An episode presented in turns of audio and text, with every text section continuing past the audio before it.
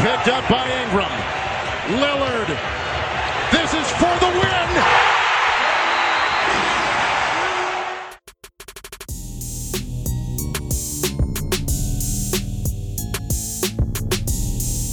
Salve, salve, amante do basquete, ouvinte do podcast For the Win. Estamos aqui para a nossa primeira edição na temporada 21-22 da NBA. Estamos muito animados de começar aqui os nossos podcasts, que vão ter lives também, então fiquem muito ligados. E a gente vai começar o nosso primeiro podcast, é claro, com as primeiras impressões da temporada. A gente já tem aí um pouquinho mais de duas semanas já deu para ter noção de algumas coisas, óbvio que ainda é muito cedo, mas vamos fazer aqui nossas primeiras análises. Eu sou Gabriel Magalhães, vou estar aqui com vocês nessa conversa e junto comigo está Rodrigo da Costa, o Didigo. Salve, Didigo, tudo bem? Acho que a gente vai ter aqui uma conversa legal, né? Óbvio, como eu falei. Ainda é o início, mas já deu pra ter noção de algumas coisas, né, Didigo? Fala, Gabriel. Fala todo mundo que acompanha o podcast do For The Win. Vamos conversar um pouquinho sobre esse início de temporada da NBA, que tá acontecendo muita coisa, algumas coisas bem diferentes do que a gente imaginava, né? Outras nem tanto. Acho que tem muita coisa aí pra gente falar, vai ser um assunto bem legal. Ah, é isso. A gente até pensou, a gente tava aqui fazendo a pauta, né? E aí tem muita coisa para falar, só que aí num podcast não dá para falar de tudo, né? Por isso que a gente vai ter vários ao longo da temporada para comentar sobre vários times. Nós separamos alguns dos assuntos que a gente acha que estão se destacando né, nesse início de temporada. Então, espero que vocês gostem e vamos lá. Para começar, nós vamos falar do início um pouco lento, talvez assim dê para dizer, de alguns dos favoritos ao título nessa temporada, né? Só para pegar como exemplo, a gente está gravando no dia 2 de novembro, onde os dois últimos finalistas da NBA, Phoenix Suns e Milwaukee Bucks, estão com campanhas negativas né, nesse início de temporada. O Suns jogou um pouco menos de jogos que o Bucks, mas mesmo assim, os dois têm campanhas negativas, é algo que a gente não se espera deles, né? A gente espera uma campanha profunda de playoff novamente. Óbvio que tem fatores que são diferentes, né? Tem um cansaço maior, tem jogadores que até jogaram Olimpíada, além das finais, então assim, isso influencia. Mas a gente vai destrinchar um pouquinho mais sobre esses motivos e principalmente falando sobre os dois talvez grandes favoritos ao título nessa temporada, a gente olhando, né, por fora, antes da temporada começar, que são os midiáticos Brooklyn Nets e Los Angeles Lakers. A gente tem aqui, né, um torcedor do Lakers, que é o Digo, ele vai poder destrinchar um pouquinho desse início de temporada do Lakers, que assim, não é péssimo, né, o Lakers nesse momento tem quatro vitórias e três derrotas, mas que vem de muitos altos e baixos. Vamos começar com o Lakers então, Digo, porque você já pode começar falando. Eu vi um joguinho, né, do Lakers, assim, completaço, eu vi partes de outros, mas completo eu cheguei a ver um, e eu vi alguns problemas que se repetem, né, como como a quantidade absurda de turnovers, né? O Lakers, que é um time que está com quase 20 turnovers por jogo, para um time que quer ser favorito ao título, é complicado, né? Esse tanto de turnover. E, assim, queria até te perguntar, Digo, você pode falar de tudo que você quiser aí, mas também sobre a questão de Anthony Davis ser pivô ou não, porque o Lakers, para quem não viu, gente, está começando a maioria dos jogos com Anthony Davis e DeAndre Jordan no garrafão, né? O AD novamente na 4 com o DeAndre Jordan, aquele pivôzão mais clássico na 5. Você acha que tem que ser assim mesmo, Didigo? Ou Anthony Davis na 5 é o caminho pro Lakers dar certo? Cara, o Anthony Davis ele tem que ser pivô desse time, não tem como. O Lakers ele perde muito quando começa jogando dessa maneira, com, com outro pivô e o Davis jogando de ala pivô, né? Uh, a gente viu nesse começo de temporada, o Lakers em marcha lenta no primeiro e principalmente no terceiro quarto das partidas. Primeiro quarto, o Lakers até que venceu a maioria do, dos primeiros quartos que disputou na, na, temporada, mas o terceiro quarto tem sido uma dor de cabeça, que é aquele quarto quando você volta do intervalo e tal, normal que os caras ainda estejam um pouco frios, mas o, o Lakers perdeu a maioria, ganhou justamente os últimos dois em que venceu Cleveland e, Houston. São as últimas duas vitórias seguidas até do Lakers, até o momento que a gente está gravando esse podcast. E o Houston é um adversário até mais fraco que o Cleveland. O Cleveland faz um bom início de temporada. Mas enfim, o, Lakers tem tido dificuldades nos momentos em que o DeAndre Jordan tem que ficar em, quadra. Ele contribui pegando alguns rebotes, fazendo alguns pontos, mas ele tem jogado cerca de 15 minutos por partida, às vezes até menos. E quando ele sai, é o Dwight Howard que assume aquela posição, muitas vezes o Anthony Davis. Mas nos momentos cruciais que o Lakers está apertado, está numa situação que está precisando buscar resultado ou matar o jogo, é o Davis que joga de pivô. Então, se você tem um time, você planeja para em situações decisivas o Davis está de pivô porque você não começa com o Davis já de pivô, sabe? Eu fico pensando nisso. Porque você vai jogar todas as partidas e abrir mão praticamente de dois quartos por partida, né? O jogo que perdeu pro Oklahoma, a derrota veio justamente no terceiro quarto, onde permitiu uma reação no, do Oklahoma quando o time estava ganhando por 20 e tantos pontos de vantagem. O Lakers não perdia uma partida com mais de 25 pontos de vantagem há mais de 200 partidas. Acho que era uma das maiores invencibilidades da NBA com essa diferença. Muito se falou disso depois da partida contra o Oklahoma. Então você não pode abrir mão de praticamente metade da partida, né? São dois quartos. O Deandre Jordan não joga metade da partida, mas são dois quartos em que você joga com o Davis praticamente dividindo espaço com outro jogador de garrafão. Isso prejudica muito o jogo dele. A gente vê um Anthony Davis meio quadro não, mas marcha lenta nesse início de temporada. Não sei se tá se preservando. O próprio LeBron também tá meio devagar. A gente vê muito Lakers apostando muito no, Westbrook e no Carmelo, tentando trazer os dois pro time, tentando entrosar essa rapaziada, porque é um time muito novo, né? Praticamente um outro time. Mudou muita gente, praticamente permaneceu o LeBron e o Davis e o Frank Vogel. O resto é novo. Então, novo de chegada, né? Não, não de idade, que o pessoal brinca muito que o Lakers tá com o time velho, né? E você tem que entrosar isso, é normal que o time esteja tendo dificuldade nesse início de temporada por conta dessa falta de entrosamento. Mas tem cometido muitos erros, como você falou de turnovers, né, Gabriel? É um time que erra muito, que perde muita bola. Contra o Cleveland foram 10 só no primeiro quarto. Como você perde 10 bolas em um quarto? Tem time que não perde 10 numa partida, né? É bizarro isso. Lakers que nas últimas temporadas, até quando foi campeão, tinha uma média altíssima de turnovers, de mais de 15 por jogo. Isso não pode, né? É muito prejudicial. Ah, sim, com certeza. Eu acho que isso que você citou do, do entrosamento é algo que é importante mesmo, né? Porque como você falou, cara, ficou LeBron, AD e, assim, mais ninguém mesmo, né? O Lakers mudou todo, é muito jogador novo, né? Jogadores que estão na rotação.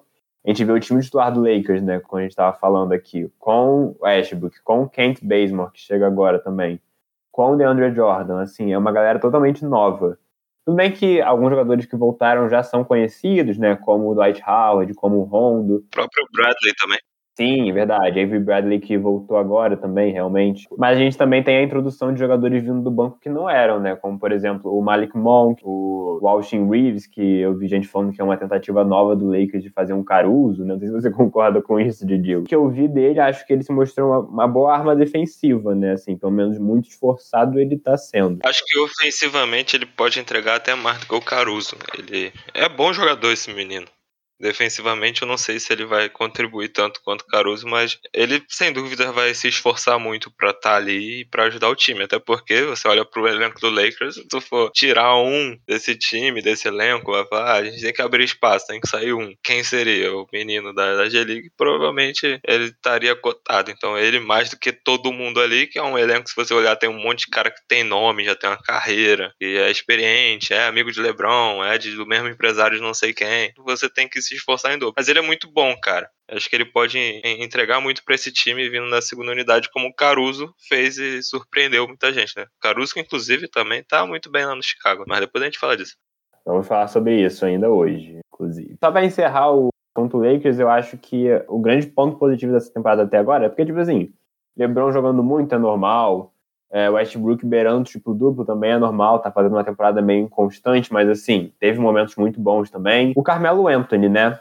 Que assim, média de quase 17 pontos por jogo, mas o mais impressionante é arremessando 50% de field goal e mais de 50% nas bolas de 3, com ele arremessando quase 7 bolas por jogo. É um aproveitamento muito bom de 3 com uma quantidade de arremessos grande, né? Não é tipo, como se ele estivesse arremessando 3 bolas por jogo, tá arremessando quase 7. Então o Carmelo vindo desse banco de Digos, que é o principal ponto positivo do Lakers até agora na temporada. O Carmelo é uma das grandes surpresas da temporada da NBA, né? O desempenho dele tá muito acima daquilo que ele apresentou em Portland, onde ele foi muito bem. E é um dos melhores em termos de média de pontos, se não me engano, talvez seja a maior média do Carmelo em muito tempo. Ele vem fazendo bons jogos. Ele decidiu o jogo contra o Houston com 24 pontos. Ele foi o cestinha do Lakers. Teve outro jogo que ele fez 28. Então ele faz um, um bom início de temporada com um aproveitamento muito bom nos arremessos. Né? Isso sempre foi uma crítica em relação ao Carmelo também. O aproveitamento dele nos arremessos não era muita coisa. Ele teve problemas com isso no Oklahoma, no próprio Houston. Sim, reencontrou em, em Portland e vem muito bem no Lakers. Eu não sei se ele tá tentando provar alguma coisa pra alguém, não que ele precise, mas ele faz um bom início de temporada. A gente vê o LeBron procurando muito ele também, talvez isso esteja dando confiança. O papel do LeBron é muito importante, né? Ele nesse começo de temporada, ele tá fazendo jogos aí com 15 pontos, né, sabe? Menos de 20 pontos. Quando precisa, como foi no jogo contra o Golden State, o LeBron carregou. Quando ele vê uma brecha assim de tentar potencializar os companheiros dele, principalmente o Carmelo, que é um grande amigo dele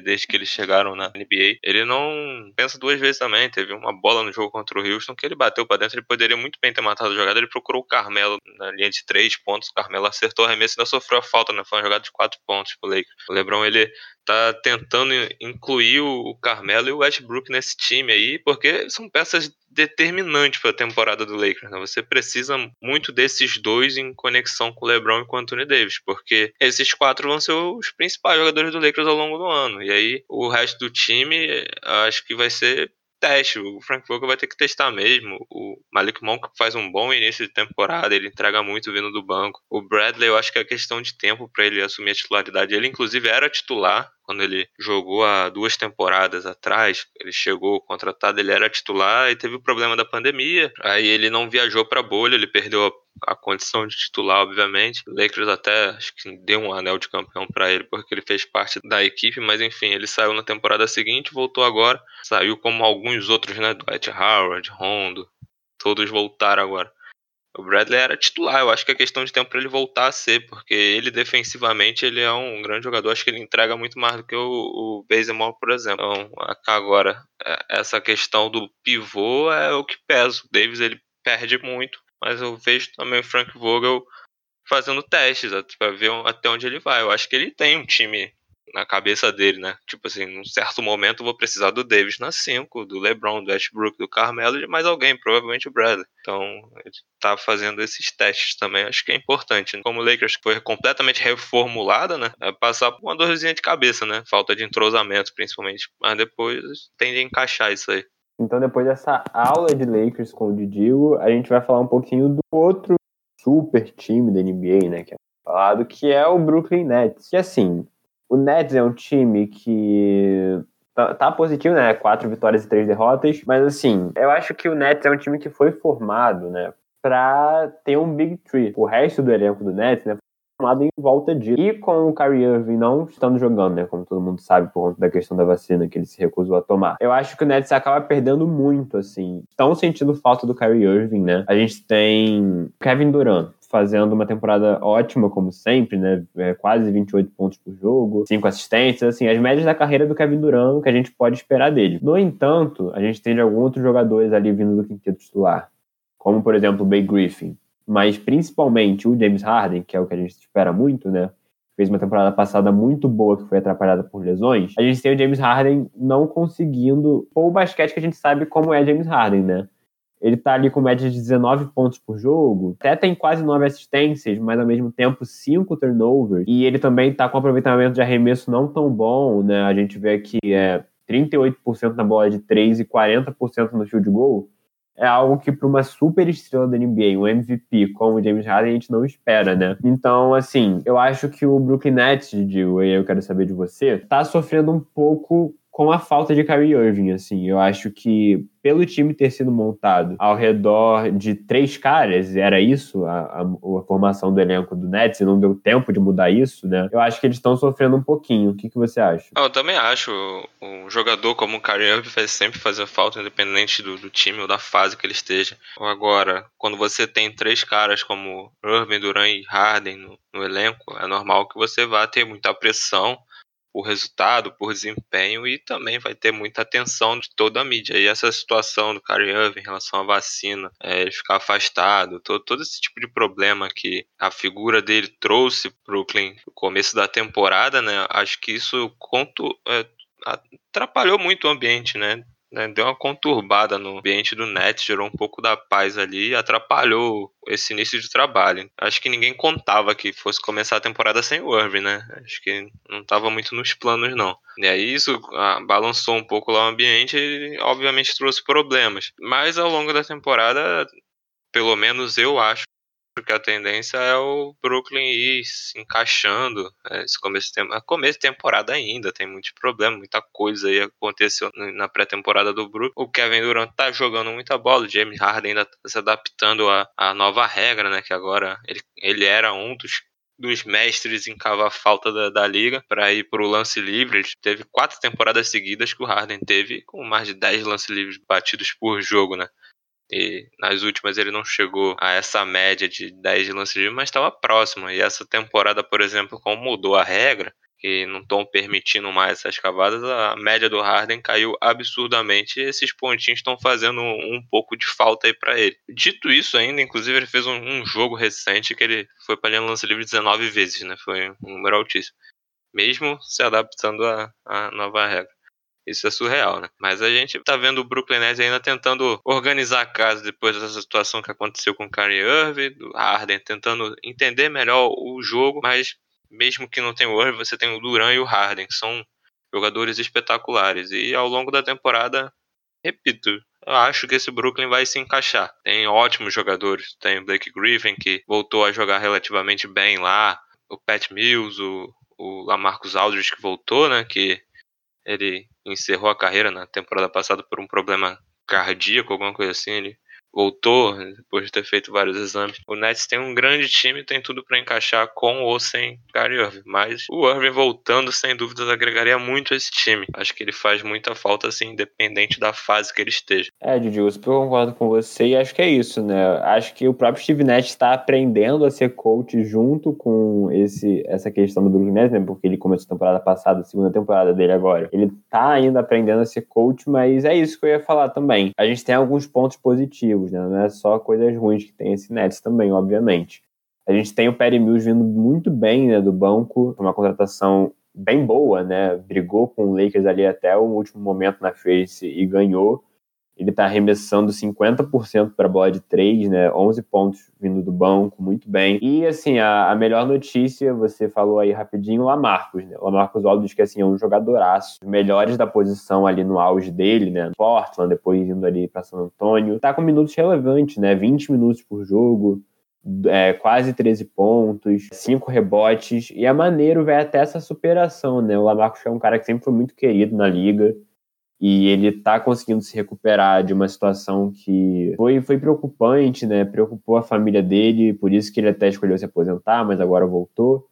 Então, assim, é muito maneiro isso. A gente torce para que a temporada do Lamarcus continue sendo um sucesso. O Lamarcus, é, tu falou aí, dispensa comentários. Foi um grande jogador, principalmente na passagem dele em Portland. Depois disso, acho que teve até um, um burburinho dele poder ir pro Lakers ou não. Acabou indo pro para o Spurs, onde ficou alguns anos. O Aldridge, sem dúvidas, é um dos grandes da posição nessa última década e acabar a carreira daquele jeito, como parecia, não foi legal, né? Mas que bom que ele se recuperou e está recuperando a, a, boa fase no, no Brooklyn. E pô, é um cara que pode agregar absurdamente a esse time, sim. Esse time do Brooklyn encaixar, dificilmente alguém vai bater, mas é aquilo que eu falei. Quando você tem três caras como Kyrie Irving, James Harden, Kevin Durant, é uma pressão absurda que você traz para sua franquia. Cobrança de resultado, desempenho, a mídia que esses caras têm, então uma situação como o Kyrie Irving arrumou em relação à vacina, a gente viu o que que deu lá no, no, Brooklyn, né? Muita confusão. Se você não souber blindar isso, é realmente muito complicado. Agora a gente vai falar de coisa boa, né? Para essas torcidas aqui desses times e acho que para quem está vendo os jogos deles também, assim, tá aproveitando. A gente vai falar agora do top 4 do leste. O leste, que às vezes é considerado aí a conferência mais fraca, né? A gente vai falar um pouquinho dos quatro melhores times no momento que a gente está gravando, gente. Aqui na primeira semana de novembro, nós temos lá no top dois times com seis vitórias e uma derrota: Chicago Bulls e Miami Heat, que olha, estão voando esses dois times. E além deles, New York Knicks e Washington Wizards, a grande surpresa do leste até o momento, Wizards, que começa a temporada muito bem, né? No momento acho que tá cinco vitórias e duas derrotas, perdeu um jogo ontem, mas assim, começa muito bem. A gente vai começar primeiro falando, acho que dos dois times que a gente estava esperando mais coisa mesmo e que estão correspondendo, mas acho que talvez mais rápido do que a gente já esperava, né? Chicago Bulls, é um time muito promissor, né? A gente vê DeMar DeRozan, Lonzo Ball, Zach Lavine, Vucevic, todo mundo junto assim, é um time que no nome a gente estava com muita expectativa para ver, né? Até pelo encaixe, porque parecia funcionar. É o Vucevic que é, é, um pivô que arremessa, né? Que aí compensa o passo do DeRozan não arremessar muito de fora. A gente tem o Lavine, que é um outro arremessador. Então, assim, é, é um encaixe muito maneiro de se ver e que tá dando muito certo, cara. Assim, eu nunca vi, assim, desde que eu comecei a acompanhar a NBA, né? Eu, eu acompanho relativamente há pouco tempo nunca vi a torcida do Chicago Bulls tão animada com o time igual ela tá agora, né? E assim, acho que com razão. Didi, o que você tá achando desse início de Chicago Bulls? Porque se eu fosse torcedor do Bulls, eu estaria num hype louco nesse momento. Cara, o início de temporada do Chicago Bulls é muito bom. A gente imaginava que o Chicago fosse bem, né? Porque é, trouxe DeRozan, Lonzo Ball, Caruso, trouxe uma galera boa aí para se juntar Vucevic, Lavine. Esse início de temporada do Bulls é, acho que melhor do que os torcedores do Chicago imaginavam, né? O DeRozan e o Lavine, os dois combinando para uma média de 25 pontos nesse início de temporada cada um, né? Fazem mais de 50 pontos por jogo, basicamente. E o Chicago é comandado por um cara que a gente sempre falou que é muito bom para fazer esse tipo de coisa. Muita gente olha torto pro Lonzo, ah, porque tem mecânica de arremesso estranha, porque é filho do Lavar, não sei o que, mas o Lonzo joga muita bola, gente. O Lonzo é surreal, a forma como ele dita o ritmo das equipes por onde ele passa no, no, no Lakers, no Pelicans, agora no Chicago. Com um time bom ao redor dele, tem tudo para jogar bem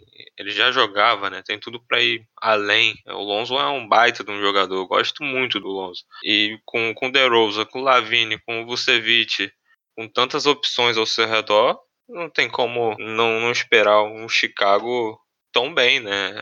O início de Chicago acho que é assim, seis vitórias em sete jogos, acho que ninguém esperava que fosse ser tão rápido, mas tá sendo muito legal ver esse time do Chicago e confirmando as expectativas que a gente criou, né? Que é um time que ia pegar playoff, etc. Que já vinha numa reconstrução há alguns anos, então tava chegando perto da zona de playoff e essa temporada tem tudo para confirmar isso. Agora, a gente esperava que o Chicago fosse pegar playoff, mas é, talvez a gente esteja tendo que olhar agora esperando que o Chicago vá até brigar por mando, né? Esse início de temporada do Chicago é muito bom. Vamos ver se vai manter. A temporada da NBA é muito longa. Mas enfim, você tem um time bem promissor, vindo ali do banco Caruso, que tá muito bem, que tem um jogo parecido com o do Lonzo, né? Na mesma coisa ofensivamente, digamos, mas defensivamente tem umas características parecidas com a do Lonzo. É um time bem, bem promissor esse do Chicago. É, e assim, acho que a gente também tem que dar crédito pro Billy Donovan, né? Que é um técnico que já mostrou várias coisas, mas também já passou por muitas críticas, né? Principalmente ali por não ter conseguido levar aquele time de OKC até lugares mais altos, né? Até um título, talvez. Mas que, assim, tá fazendo um trabalho bem promissor até agora. Acho que isso que você falou, Diego, só pra gente encerrar a Bulls, é essa questão de se manter saudável, né? Que eu acho que é muito importante para esse time. Porque a gente já tem a notícia, né, de que o Patrick Williams, que seria um titular nesse time, né? Acabou se lesionando, deve perder a temporada inteira. É, assim, a gente deveria melhoras para ele, é um garoto muito promissor, o Patrick Williams. Mas acho que se esse time se manter saudável, que é a coisa realmente principal nesse momento para todos os times da NBA, a expectativa é muito boa, porque até agora tá muito legal de ver mesmo. É, e tem dois caras aí no time titular do Chicago, que é o Lavine, que a gente sabe que tem um histórico de lesão, embora nas últimas duas temporadas ele não tem apresentado problemas. E o Lonzo, que a cada temporada ele perde quase 20 jogos por, por temporada, independente de qual time ele tenha passado, no, no Lakers, no, no Pelicans, ele perdeu muitos jogos. Teve temporadas que foram mais de 20. Mas as lesões do Lonzo não são graves. Ele é poupado de um joguinho ou outro, que eu acho que no fim das contas não vai comprometer a temporada do Chicago. E você tem um, reserva hoje dele que tem umas características parecidas que eu falei, que é o Caruso. É, defensivamente, o Caruso tem umas características parecidas com a do Lonzo. Ofensivamente, talvez não entregue tanto quanto, mas se o, o Billy Donovan continuar trabalhando tão bem como vem fazendo, talvez isso não seja um problema quando precisar poupar. Né? A questão das lesões é determinante para a temporada de todo mundo. A NBA é muito longa, tem muito desses problemas físicos. Sem dúvidas, isso aí pode deixar em xeque a temporada ou não, mas eu acho que não vai prejudicar não. O Chicago tem um time muito bom, bem promissor. Acho que os torcedores têm razão para estar tá empolgados com esse início de temporada. É, é isso. E aí agora pra gente falar um pouco do outro time do momento no leste, o Miami Heat, que aliás é o time do nosso querido Gera, né, que tá muito animado com esse Miami Heat, igual a torcida, a Heat Nation toda. O Heat, cara, que também tá 6-1, né, o outro único time da NBA com essa campanha, junto com o próprio Bulls. e que acabou de ganhar um jogo do Dallas, do Dallas Mavericks, e um jogo, cara, que a Debaio voltou a jogar, ficou sem jogar. E olha isso, vou até pegar aqui os números ao vivo pra vocês verem. A gente teve quatro jogadores do Heat pontuando para mais de 20 pontos. A gente teve o Tyler Hero com 25, que aliás, que início de temporada do Tyler Hero, hein? Ele que virou meme porque deu uma fala falando que ele acha que deveria estar sendo falado no mesmo nível que Luca Doncic e Trey Young, se eu não me engano.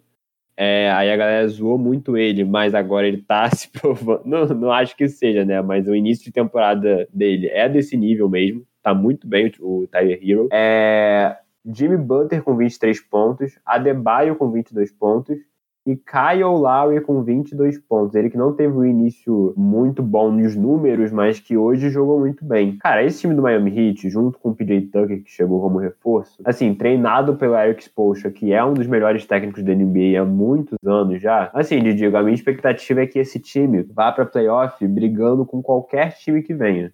Pode vir Milwaukee Bucks, pode vir Brooklyn Nets, pode vir Chicago Bulls, como a gente estava falando. Assim, esse time do Heat é muito sólido, é muita gente boa jogando. É um, é um conjunto, assim, espetacular mesmo. O que você acha, de desse time do Heat, desse início Não, também? Eu concordo com o que você falou do time do, do Miami. A gente viu muitas coisas positivas né? quando eles foram finalistas lá na bolha contra o Lakers. É um time, cara, que tem Butler, Hero, Adebayo, Duncan Robinson, que são peças que estão desde a, daquela temporada lá. E para essa temporada trouxeram Kyle Lowry, que é um, um baita de um armador. Ele pô, tem tudo para potencializar todos esses caras ao redor dele, principalmente o, o Tyler Hill e o Jimmy Butler. É, você tem Markif Morris do, vindo do banco, PJ Tucker, que são caras que espaçam muito bem a quadra. Eu gostava do Markif no Lakers, inclusive, eu acho que era até não era tão bem aproveitado quanto. A gente viu que ele foi bem aproveitado até na, na própria bolha lá na temporada que foi campeão. Mas eu acho que é um cara que ele, ele pode entregar muita coisa boa para esse time, pro, pro Miami. Principalmente se você precisar fazer alguma, alguma mudança de rotação e etc. É, talvez tirar o Adebayo e tentar passar mais o time, o Markif pode ser um cara muito bom para isso. Mas enfim, o Miami tem um time muito, muito bom, muito bom. Acho que tá indo dentro do que a gente esperava. É, nesse começo da temporada da NBA a gente vê muitos times que a gente esperava como fosse começar bem, não começou, né? Mas o Miami está nessa linha ali junto com o Chicago, junto com o Utah Jazz, que são times que começaram muito bem. E esse Miami tem tudo para ir muito longe, né? são cinco ou seis vitórias seguidas já, né? É um início de temporada muito bom e não perdeu em casa, ganhou todos os jogos em casa. O Miami em casa também costuma ser um time muito forte. Agora que é, a gente falou isso no, em outros podcasts, né? Agora que a torcida já voltou, a, a, todo mundo está trabalhando, operando com, com, força máxima dentro do ginásio, a situação vai ser completamente diferente, né? coisas que faziam falta, querendo ou não, faziam falta em alguns jogos. A presença do torcedor faz falta, muda muita coisa. A gente viu isso nos playoffs da temporada passada o clima em Phoenix, o clima em Milwaukee era diferente. Mudou muita coisa. E o Miami, sem dúvidas, é, é um time muito bom e em casa, principalmente, vai, vai ser um time muito forte. É, tem um time muito bom, tem tudo para ir longe. É, assim, acho que esses dois times e esse agora que a gente vai falar, realmente só estava esperando um início forte. Eu estou introduzindo o nosso querido New York Knicks, que assim, fez uma temporada passada muito boa. Eu apostava no Knicks para passar contra o Hawks, acabou não dando, né? O Atlanta que foi uma surpresa, chegou à final de conferência. Mas assim, um Knicks reforçado, né, que trouxe Fournier, que trouxe Kemba Walker e assim, se mantém muito sólido, né? É a cara dos times do Tom Thibodeau. É um time muito sólido e que vai te dificultar todo o jogo. É um time que joga com uma energia inacreditável todo o jogo. Isso que você citou da torcida, de Digo, acho que é ótimo também pro, pro Knicks, né? Assim, talvez é um dos times que mais sofra com isso. Porque a gente sabe que a torcida do Knicks com um time competitivo é uma loucura, né? Talvez seja uma das melhores da NBA. Esse time do Knicks começa com 5-2 na temporada, né? E tem uma rotação ali que é muito sólida, né? A gente tem o Julius Randle, que é a principal estrela do time que vai puxando, né? Começa muito bem a temporada de novo, é, mais de 20 pontos, 11 rebotes, 6 assistências a gente tem uma evolução nítida no jogo do R.J. Barrett, que começa muito bem essa temporada, fez jogo de 35 pontos, career high, meteu acho que seis bolas de três num jogo, se eu não me engano. Começa muito bem. O Fournier, que é um jogador que a gente sabe o quão é bom, né? Ele que não foi muito bem no Boston, o Boston apostou nele na trade deadline, não conseguiu render, mas nas Olimpíadas ele jogou uma barbaridade pela França, jogou muito. A gente tem o Kemba Walker, como eu tinha citado, né? Ali, 15 pontos por jogo, quase 30 minutos, estava fazendo o papel dele, né? Não é mais assim, eu espero que ele recupere isso, mas não é mais a estrela Kemba Walker que a gente se acostumou a ver, principalmente lá no Hornet, mas vai fazendo seu trabalho sólido, tem ali vindo do banco aquela galera de sempre, Derrick Rose, Alec Burks. Acho que é uma evolução de um trabalho agora com o Tom Thibodeau, segunda temporada dele. E assim, é, é um time que a gente pode esperar isso também. É, eu acho que eu tinha expectativas mais baixas do que são a Bulls e Miami, mas é um time do Knicks que vai estar tá ali brigando com certeza, né? Assim, é, e é legal de ver o Knicks assim. Mesmo você não torcendo pro Knicks, é, é legal ver o Madison Square Garden lotado, aquela loucura que é. Eu, pelo menos, acho maneiro. O que você acha também desse início do Knicks, Diego? Isso da torcida do Madison Square Garden eu também acho muito legal. A atmosfera da torcida do, do Knicks é uma das melhores da NBA. Isso aí ficou mais do que provado no último playoff. E o Knicks vai provando aí pra gente nesse início de temporada que não foi um time é de uma temporada só no, no último ano, né? Não foi um, ponto fora da curva. Vem se mantendo ali com um bom desempenho e mostrando que pode ir para os playoffs de novo, pode pensar um pouco mais alto. O Julius Randle jogando um absurdo. A gente vê o, desenvolvimento do R.J. Barrett. Cara, o Barrett, ele foi do mesmo draft do Zion, né? Se eu não me engano, quando os dois foram pra Duke, o Barrett, ele foi o número 1 um do, do top 100 da ESPN. E era cotado para ser top 1 do draft também. Tinha tudo para ser top 1 em bola, né? Em potencial. Ele joga muita bola. E ele tá rendendo o que a gente esperava dele. Ele tá, tá desenvolvendo. O início foi muito difícil, porque, claro, você joga numa franquia como o Knicks, tem muita pressão, muita mídia Ainda mais o Knicks que estava há anos num processo de reformulação, desde os anos 90, que não faz uma temporada assim de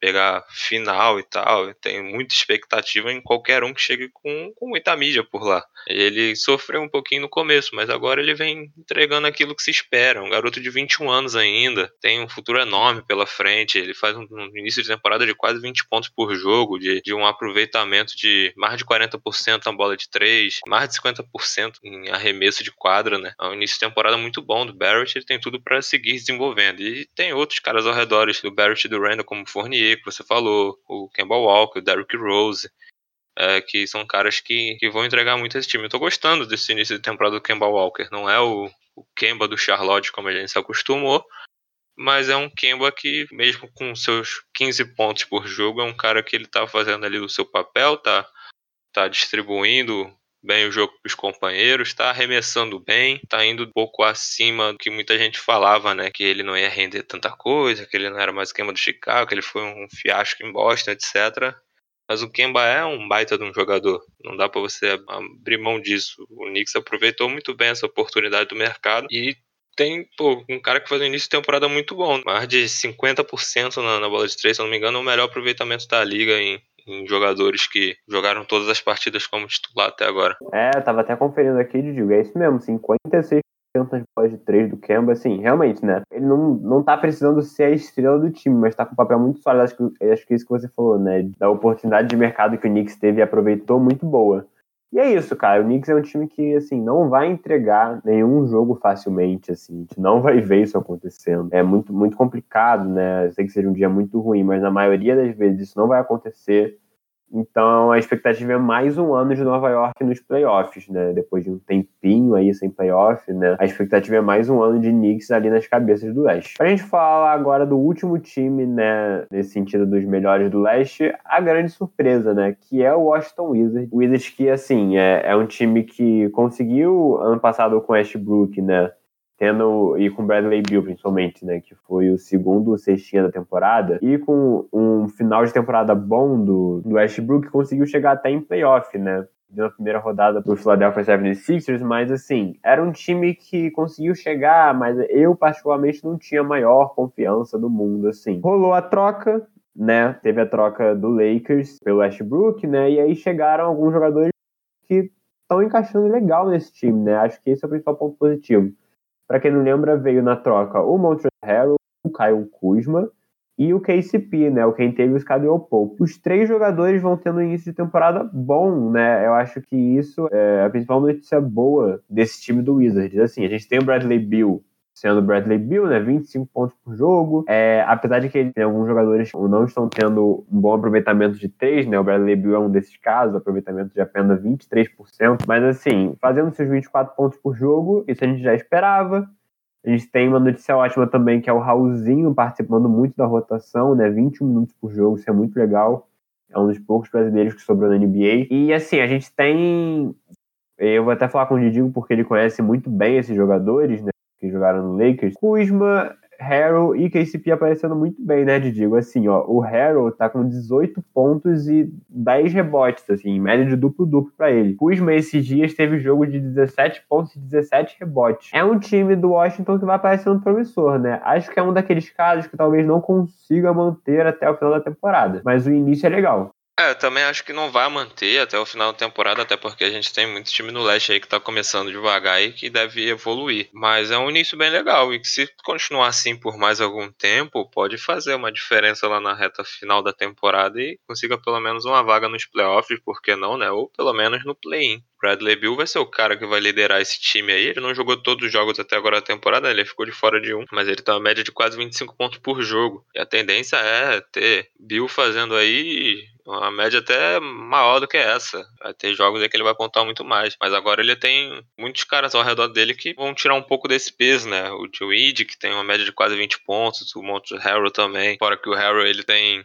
quase 10 rebotes por jogo. O Kuzma, ele tá surpreendendo, ele tá com a média alta de rebote, né? Tu falou aí que ele fez uma partida de 17 rebotes, e isso jogou a média dele para 11 rebotes por jogo que é muito acima do que ele apresentava no Lakers. No Lakers ele era basicamente um cara onde ele vinha do banco e pontuava, dava um gás, não era um cara de pegar tanto rebote. E no Wizard ele parecendo estar com uma postura diferente, né? Além da média dele de mais de 15 pontos por jogo. Tem aí nesses quatro jogadores muito potencial, muita coisa para você explorar. Fora que o KCP tem entrado bem nesse time, o Raulzinho tem jogado bem, o Raulzinho tem a média de 20 minutos, tem a terceira maior média de assistências do time em 20 minutos só por jogo. Ele tem uma média de pouco mais de 3 assistências por jogo, que é a quinta maior do time, que o Wizard não tem tantos caras assim com média de assistência alta, né? Acho que na frente dele só o Dinwiddie e o Bill. Mesmo assim, é um cara que ajuda muito na hora que o, o Wizard precisa trabalhar um pouco mais a bola, jogar de uma forma mais cadenciada. O Raulzinho é esse cara que comanda o time. O Wizard tem um time muito bom. Acho que o que pode pesar contra eles ao longo da temporada é justamente o banco, né? Tem uma espécie outra aí que alguns jogos ou outros vão, vão contribuir, tipo o Bertans, que a gente já viu entregar algumas coisas. Mas o banco pode fazer diferença ao longo da temporada, né? Quando tiver problemas com lesões, você tiver que poupar, etc., isso aí pode prejudicar. De qualquer forma, dependendo até onde eles irão nessa boa fase, isso pode fazer uma diferença lá na frente e deixar o Wizard brigando pelo menos por um play-in. Isso é muito bom, porque a gente vê o Wizard aí de anos e anos é, brigando um pouco mais lá embaixo na tabela, né? Desde 2016, que teve uma campanha boa em playoff, 2017, ficava no marasmo, né? É legal. E só pra citar, né? Esqueci de falar da, da chegada do Dean Weedy também, que tá contribuindo muito bem, né? Depois de um ano parado por lesão, uma temporada, média de quase 19 pontos por jogo. É legal ver o Dean Weedy. Pra gente falar agora do nosso último assunto, né? A gente falou agora das coisas boas do leste. A gente separou aqui as duas, talvez, principais decepções da temporada até agora no que se diz a campanha, né? Porque talvez no desempenho tenha motivos para explicar o porquê de Indiana Pacers e New Orleans Pelicans, que são times que estão ali, né? O Pacers principalmente, né? O Pelicans a gente sempre fica com o olho atrás porque as últimas temporadas já foram meio estranhas. Mas principalmente o Indiana Pacers, né? Por que, que ele não vem conseguindo ter um resultado bom, né? Nesse momento. A gente tem o Pacers na 14 lugar na Conferência Leste, né? Duas vitórias e seis derrotas para o time do novo técnico Rick Carlisle. E no Pelicans a gente tem lá o Pelicans, se eu não me engano, também 14, né, por ali, com uma campanha de uma vitória e seis derrotas, né? Assim, realmente é, é, bem ruim a campanha até agora do Pelicans. E digo, eu quero começar falando do Pacers, porque assim, é, o Pacers tem um calendário assim, que gente, é importante dizer isso, né? Que não foi a coisa mais fácil do mundo também. E o Pacers perdeu muitos jogos, assim, apertados, né? Foram jogos que, assim, não foi um desempenho muito ruim. Só pra gente pegar um exemplo, os dois primeiros jogos da temporada, o Pacers perdeu pro Hornets por um ponto e pro Wizards por um ponto também na prorrogação. Então, assim, é um time que vem conseguindo ter um bom desempenho até de certo ponto, eu acho que a gente pode dizer isso, mas que vem pecando ali na hora de fechar os, os jogos, digo. Você acha que assim, isso é algo natural e que, e que vai melhorar pro resto da temporada? Cara, eu acho que isso pode melhorar sim até o final da temporada. O Pacers tem um time bom. O Pacers, eles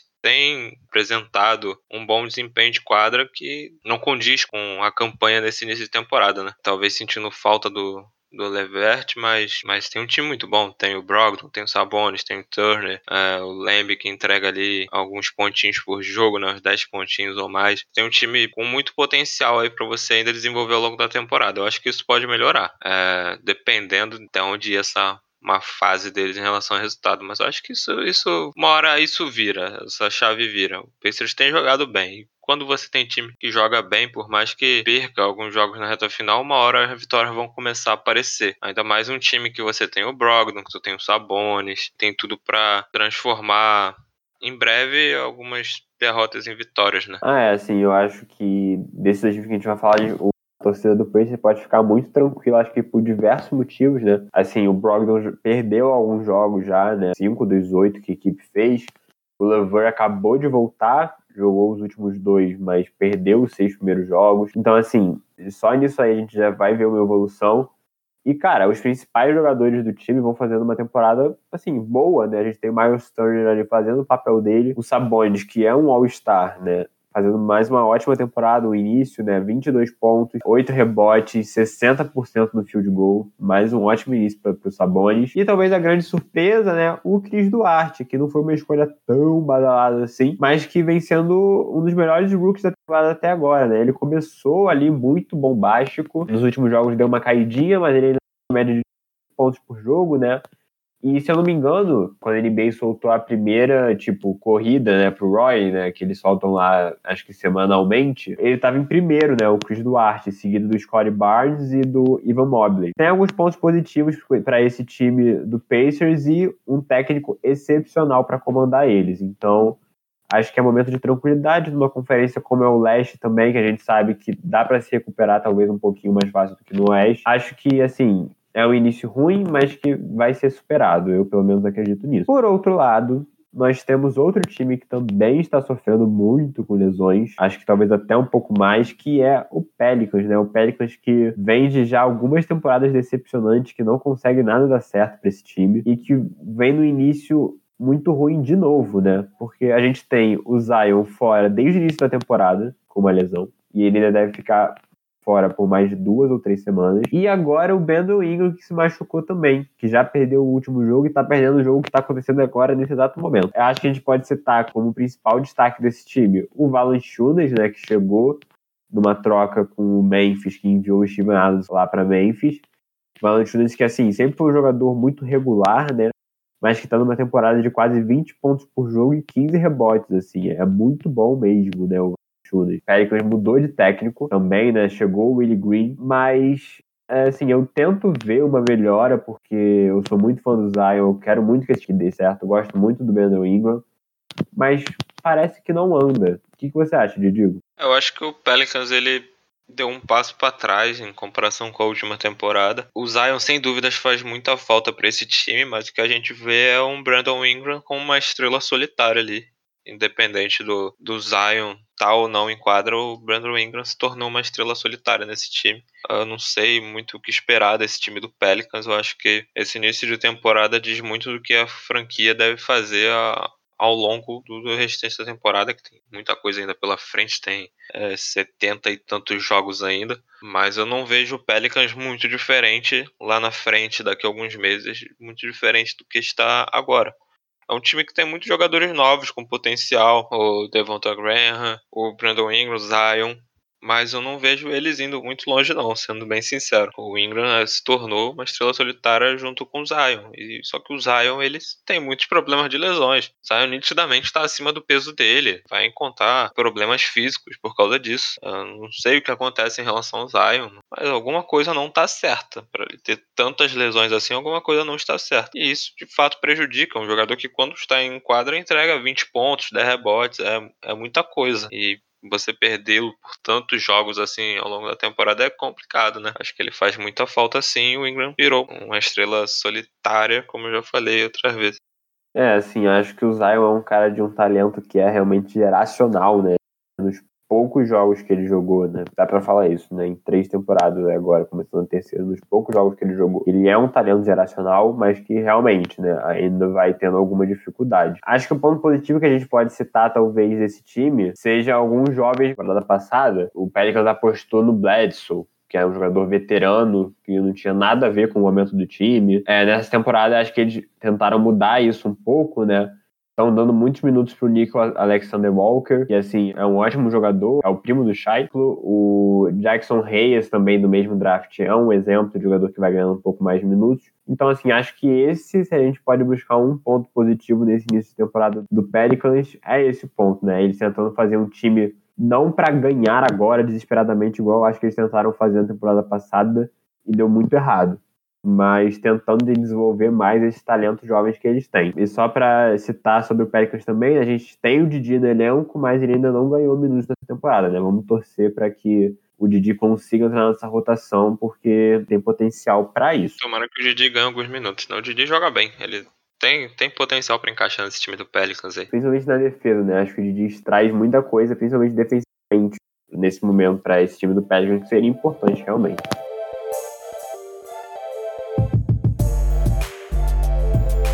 Bom, estamos encerrando mais uma edição do podcast Win.